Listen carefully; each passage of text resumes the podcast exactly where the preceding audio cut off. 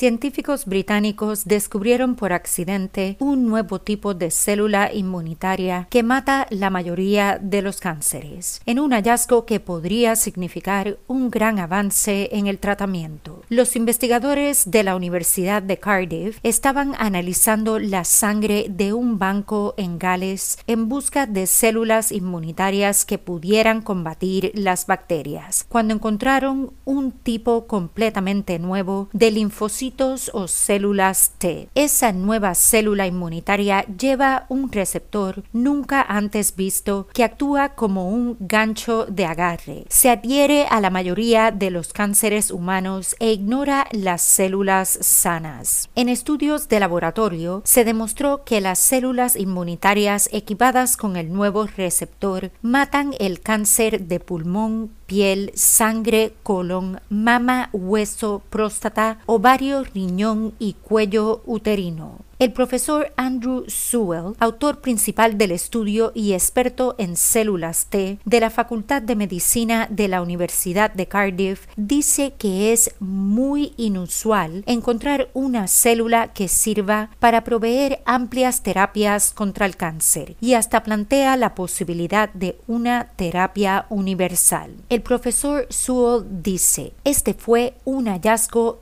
inesperado. Nadie sabía que esta célula existía. Nuestro hallazgo plantea la posibilidad de un tratamiento contra el cáncer único para todos, un tipo único de células T que podría ser capaz de destruir muchos tipos diferentes de cáncer en la población. Anteriormente, nadie creía que esto fuera posible. Ya existen terapias que diseñan las células inmunitarias para combatir tipos específicos de cáncer, pero actualmente solo son útiles para algunas formas de leucemia y no funcionan para tumores sólidos, que representan la mayoría de los cánceres. Cuando los investigadores inyectaron las nuevas células inmunitarias en ratones portadores de cáncer humano y con un sistema inmunitario humano, observaron resultados alentadores para eliminar el cáncer y mostraron que las células T de pacientes con cáncer de piel que fueron modificadas para expresar el nuevo receptor podían destruir no solo las células cancerosas propias del paciente, sino también las células cancerosas de otros pacientes en el laboratorio.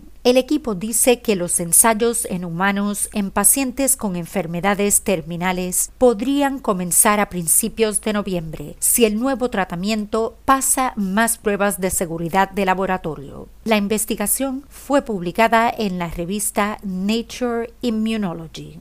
Para preguntas y comentarios sobre historias y sugerencias de temas para el podcast, envíenos un mensaje a hola@salud.doctor. Nos encantaría oír sobre usted. Para emergencias médicas, consulte con su doctor de inmediato. Recuerde, no somos doctores, somos podcasters. Le brindamos interesantes noticias médicas en español. Hasta la próxima y salud, doctor.